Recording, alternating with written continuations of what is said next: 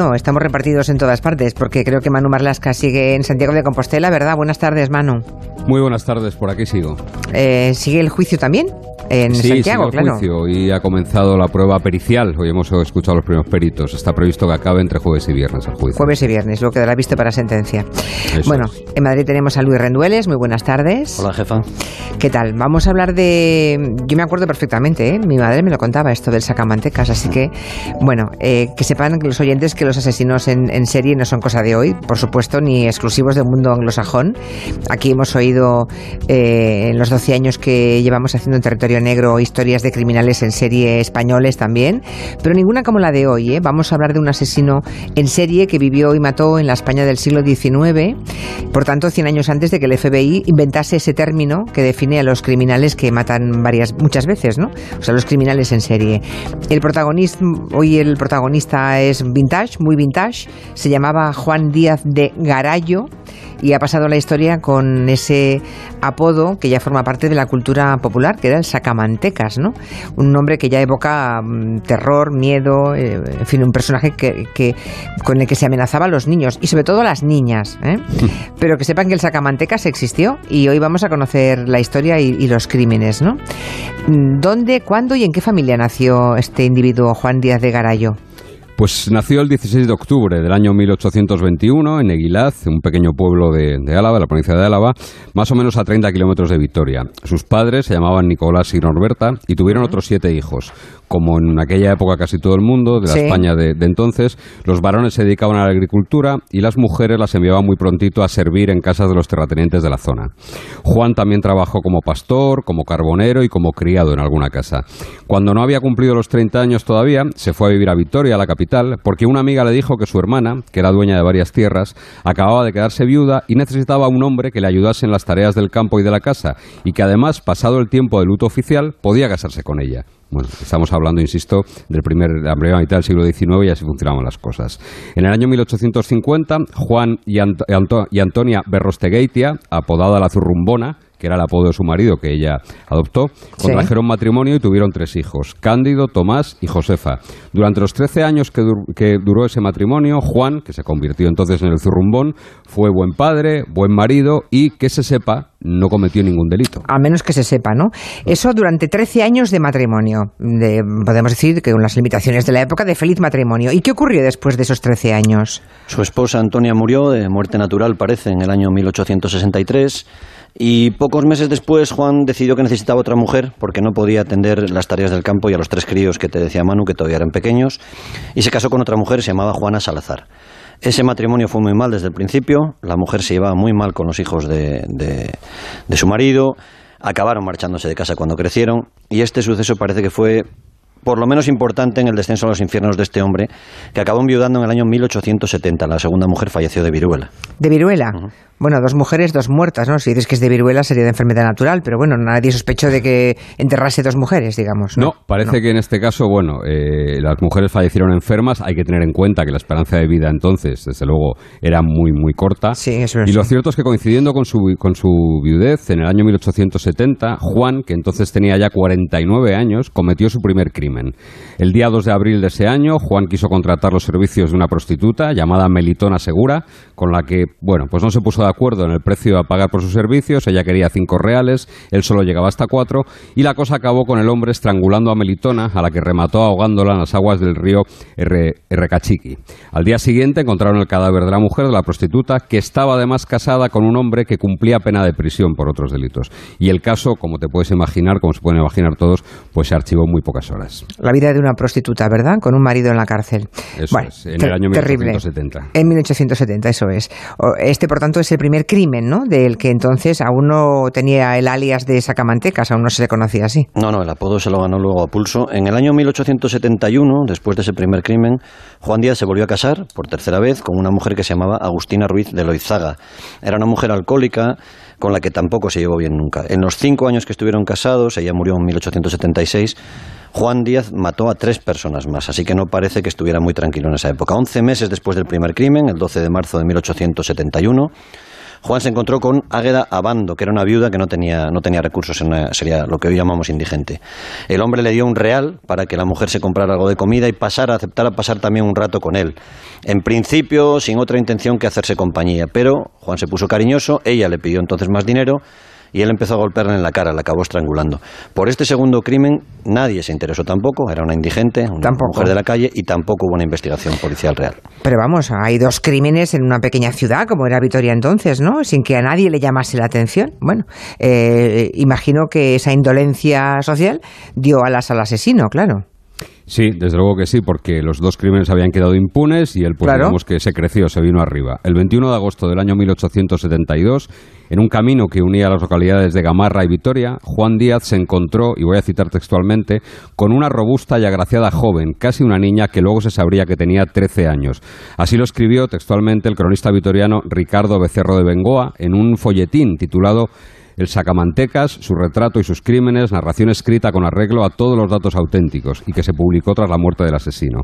La niña, que era una criada llamada Antonia Berrostegeitia, murió asfixiada y fue víctima además de una agresión sexual. Es después de este tercer crimen, tercer asesinato de esta pobre cría, ¿no? 13 años, cuando la gente ya en Vitoria y toda la provincia de Álava se empieza a alarmar, supongo, ¿no? Eh, hablamos del siglo XIX, pero aún así la noticia seguro que corría por todas partes, ¿no? Se extendería esa noticia. Sí, sí, sí. Y sigo citando al cronista que es, ha sido nuestra, nuestra principal fuente de información en esta historia, un periodista de sucesos de la época que se llama Ricardo Becerro y escribió. un, un rendueles de la época. ¿eh? este, crimen, este crimen causó el espanto y la indignación en Vitoria y en todas las aldeas inmediatas. La opinión pública se inclinó a creer que existían uno o varios criminales misteriosos y el terror empezó a cundir por la comarca. Ni los padres ni los esposos permitieron que las mujeres se alejaran de los pueblos sin ir bien acompañadas. Hubiese tenido mucha audiencia en televisión esto seguramente. Empezó a cundir el pánico, pero ocho días después del último crimen, Juan Díaz volvió a matar. O sea que tardó solamente una semana, no, no ocurrió eso que aquí a veces ya comentáis, ¿no? Eh, el periodo de enfriamiento, ¿no? Que a veces tienen los asesinos en serie para disimular, ¿no? No, en este caso parece que no, que no, no pasó por esa fase de enfriamiento. Y el 29 de agosto del año 1872, Juan Díaz se volvió a cruzar con una prostituta, en este caso 23 años, se llamaba María Campos y era conocida por todos como La Morena. Se repitió el mismo patrón de conducta que en el primero de los crímenes. Discutieron por el precio de los servicios sexuales y Juan acabó estrangulándola. Cuando la creyó muerta, ella se movió y él le quitó una larga horquilla del pelo de las que llevaban entre las mujeres y se la clavó en el pecho, eh, en el corazón concretamente. La investigación de este crimen llevó incluso a un soldado de Vitoria a la cárcel acusado del asesinato, aunque finalmente fue puesto en libertad porque no había suficientes pruebas contra él para llevarle a juicio. Bueno, y el Sacamantecas dejó de matar cuando se enteró de que había otra persona acusada de, sus crímenes. Lo digo porque otras veces ha ocurrido esto, ¿no? Que de pronto cogen a alguien, eh, se equivocan, no es el culpable y cuando se enteran el asesino deciden no hacer nada para, para, confirmar la versión, ¿no? de que Fernández en Castellón en los años Claro, claro, no fue el caso, ¿no? No, dejó de matar un año, pero lo intentó de nuevo. Una prostituta se salvó porque sus gritos, cuando estaba a punto de morir estrangulada, alertaron a unos soldados que pasaban por la calle y, la ayudaron. Y otra mujer, una indigente algo mayor para el patrón de las víctimas que, siempre hacía este hombre, se logró zafar de Juan Díaz, que en el año 1876, con cuatro crímenes y dos tentativas de asesinato a sus espaldas, quedó viudo por tercera vez. Duró poco en ese estado, en la viudedad, porque al año siguiente se casó con otra mujer viuda, Juana Ibisate, que era también alcohólica, que era mayor que él. Pero cuatro veces se casó entonces, qué barbaridad. y tampoco eh, tuvo que ver nada, supongo, con la muerte de la tercera esposa. Pues no, la verdad es que nadie pudo demostrar. Al menos no lo pudieron demostrar. Pero... No, con la muerte de ninguna de las mujeres. ¿no? Hay quien dice que estaban enfermas y que las remató, pero lo cierto es que nunca se le pudo procesar por eso. Y durante dos años, eh, Vitoria no registró ningún crimen, hasta que en enero y febrero del año 1878 se, se produjeron dos crímenes especialmente crueles: el de una mujer de 55 años y el de una niña de 11, a las que su asesino mató a cuchilleras y después destripó. Las destripó, ahí es donde se ganó. como Jack el destripador. Es entonces cuando nació el nombre del, Sacamantecas, aunque lo cierto es que nunca se pudo inculpar a Juan Díaz de Garallo de estos dos crímenes y él mismo tampoco lo reconoció, cuando sí que lo hizo con todos los demás asesinatos. De hecho, por el crimen de la niña fue condenado a muerte un hombre de 75 años que no sabemos si fue lo que ahora se conoce como copycat, alguien que imita los crímenes de otro asesino. Ya. Y, o sea que por estos dos crímenes no se le condenó al Sacamantecas. ¿Y cuándo, eh, ¿cuándo se sabe con certeza que Juan Díaz volvió a actuar y que fue él esa vez? Las autoridades lo habían tenido, por lo menos en el radar, como ocurre a veces ahora, y le llegaron a encerrar en la cárcel dos meses porque el 1 de noviembre de 1878 intentó matar a otra persona, intentó estrangular a una mujer, una molinera, se llamaba Ángela López, que escapó y avisó a las autoridades. Lo detuvieron por ese ataque, lo juzgaron y le condenaron a 60 días de cárcel. Nadie lo relacionó entonces con el resto de crímenes sin resolver que había en la, en la provincia. Y poco después de salir de, esos dos meses de cárcel, el 25 de agosto de 1879, Díaz de Garayo atacó a una anciana que le había pedido limosna. Esa mujer se libró también porque le dio una patada en la entrepierna y Juan se sintió entonces amenazado, se sintió perseguido y cambió de provincia, se fue a la provincia de Vizcaya. Claro, no hay que olvidar los métodos de investigación de la época, ¿eh? Estamos a finales del siglo XIX, claro, nada que ver con hoy. Eh, tengo 26 guardias civiles al lado escuchando, eh, jefa. Prudencia, pues estoy solo con 26. Tengo, sí, tengo, tengo por ahí la foto, los estoy, los estoy viendo, luego les saludamos, luego les saludamos.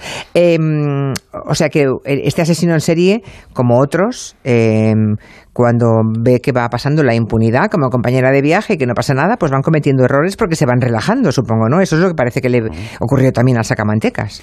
Bueno, le pasó eso y que entró en una especie de fase de, lo que se conoce hoy como furia homicida. ¿no? El día 7 de septiembre del año 1879 se encontró en Murgía una criada llamada Dolores García de Cortázar, de 25 años. Se puso, bueno, pues a charlar con ella animadamente y en un descuido de ella la agarró por detrás y la violó mientras la estrangulaba con un pañuelo. La mujer opuso una feroz resistencia y el sacamantecas la cosió a puñaladas en el pecho y en el abdomen. El problema para el asesino fue que mientras caminaba con su víctima, en ese tiempo que duró el paseo antes del ataque, tres personas se encontraron con ellos e incluso dos de ellas llegaron a charlar con Juan. Así que en este caso sí que podía ser relacionado fácilmente con el crimen. Bueno, y supongo que entonces la policía de la época sí que ya se puso a buscarle, ¿no? Claro. Fue muy importante, y no lo digo, insisto, porque esté rodeado, la, rapidez mental de un guardia civil en, en Munguía que había tomado una declaración a uno de esos testigos que te dice Manu y que asociaría luego los crímenes. La Guardia Civil se había fundado en 1844. Antes de que pudieran dar con él, todavía el Sacamantecas cometió el último asesinato al día siguiente del que te acababa de contar Manuel. Después del penúltimo crimen anduvo vagando por la zona y se encontró con otra mujer, se llamaba Manuela Audicana, tenía 55 años, él le propuso mantener relaciones sexuales, ella se negó y entonces la atacó y empezó a asfixiarla con su, con su delantal, con el delantal que llevaba la mujer. Cuando ella estaba semi-inconsciente, la desnudó y la violó. Acabó apuñalándola con una navaja le abrió el vientre de arriba abajo, le sacó las tripas y le sacó incluso un riñón. Qué barbaridad, pero eso lo hacía seguramente para... Bueno, no, no, no, Nunca se supo. El hallazgo de estos dos últimos cuerpos se convirtió ya sí en noticia en toda España, fuera del País Vasco. Y varios periódicos del país titularon entonces Se busca un sacamantecas. Hablamos, claro, del último cuarto del siglo XIX, ¿no? y insisto una vez más, las investigaciones policiales no tenían... Mm, no, no, contaban con grandes avances, ¿no? no ¿Cómo se dio con él finalmente, con el asesino? ¿Cómo consiguieron las pruebas? Pues no, no existía elección, ni existía biología, ni, nada Ni el ADN, ni nada parecido. Nada, nada, nada, Fue, una investigación muy rudimentaria, pero muy eficaz, como vamos a ver. Los testigos que le vieron paseando con su penúltima víctima tienen una descripción muy, muy precisa de Juan Díaz de Garallo.